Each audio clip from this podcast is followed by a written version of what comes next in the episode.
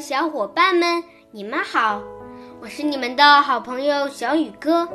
今天我给你们讲的故事是《狼、狐狸和猩猩》。狼指控狐狸偷了东西，狐狸不承认。这个案子被带到了猩猩面前，由他来裁决。